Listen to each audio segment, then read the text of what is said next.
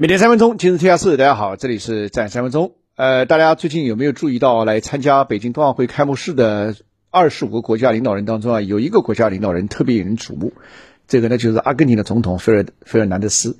呃，他不但在北京待的时间最长，而且还去呃祭奠了毛主席纪念堂。呃，那么他在跟中国最高领导人会面的时候，中国领导人说了一段话，特别这个耐人寻味儿。呃，中国领导人是这样说的：“他说，我们注意到你去这个祭奠了毛主席，这个参拜了毛主席纪念堂啊。这个，呃，我们也最近一直在做党建工作啊，所以我们也非常呃愿意和你们一起共同展开党建合作。换句话说，就是中国共产党将与阿根廷一起共同展开党建，就党的建设的合作。”哎，那么同时呢，这个还有两件，还有几件事。一个呢是中国跟阿根廷应该是在拉美国家当中最早是签了一带一路的这个合作协议，也给了阿根廷相当程度的低息贷款。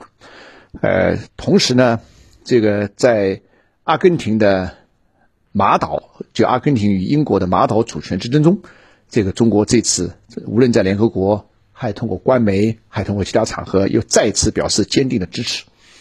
好，那么这个就非常有意思了。这后面的背景到底是什么？为什么中国跟阿根廷的关系会在短期之内如此急速的升温？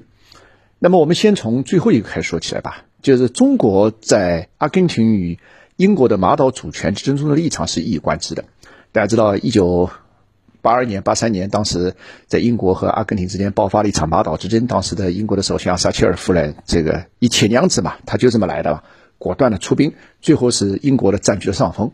但是呢，这个现在随着英国脱欧之后呢，这个马岛呢也慢慢的不在呃英国和其他欧盟国家的谈判之列。换句话说，马岛马岛它可以单独的跟其他国家进行双边的经济和贸易的上的一个谈判。所以最近一段时间，有在马马岛虽然依然为英国所占领，但是马岛的这个主权的这个之争呢又开始浮上水面了。那么这次中国。一是在传统立场从来没改变三十多年啊，第二个呃将近四十年了。第二个呢是再次强调，也是意有所指的。如果说当时是因为中英谈判的缘故，有这么一个背景，中国支持阿根廷。现在呢，我相信是中国与西方整体的关系，中国也再次支持阿根廷。这第一个。第二个呢，就是这个跟阿根廷现任总统他的个人的左倾。这个情节有相当大的关系，双方在意识形态上有相同的很多的情节和语言。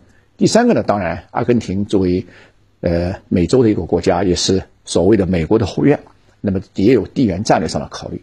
所有的这一切呢，呃，三分钟节目当中是无以覆盖了啊。朋友们如果感兴趣啊，可以来参阅昨天我们研究员这个对我们的客户所做的一个内幕的分析啊，就是里面非常详尽的谈到了呃中国与阿根廷关系。变化的一些内幕，以及未来可能对我们的企业家呀、企业啊，可能会有哪些机会啊等等。另外，也跟大家提一小嘴啊，中国与韩国最近在北京冬奥会上产生了一丢丢小小的风波啊，这个无到底如何看这一风波？呃，这一风波将走向何处啊？未来到底如何走？朋友们可以关注，欢迎大家关注今天我在蜻蜓比的秋栏目当中的更加详尽的分析。好，谢谢大家。